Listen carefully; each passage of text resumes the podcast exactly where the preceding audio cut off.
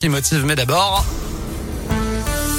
Le journal des bonnes nouvelles avec Noémie Mabilon. Bonne nouvelle pour tous ceux qui n'ont pas encore eu la chance de voir Enlightenment, le spectacle son et lumière présenté à la Bourse du Travail à Lyon. Il connaît un immense succès. Lancé en décembre, il devait accueillir des spectateurs jusqu'à fin janvier. Et eh bien finalement, il joue les prolongations et se poursuit jusqu'au 3 mars 2024. Les billets sont disponibles sur la plateforme Fever. Dans la région, on salue les agriculteurs qui ont réalisé une fresque nocturne avec leur tracteur mercredi soir au péage de Villefranche-sur-Saône.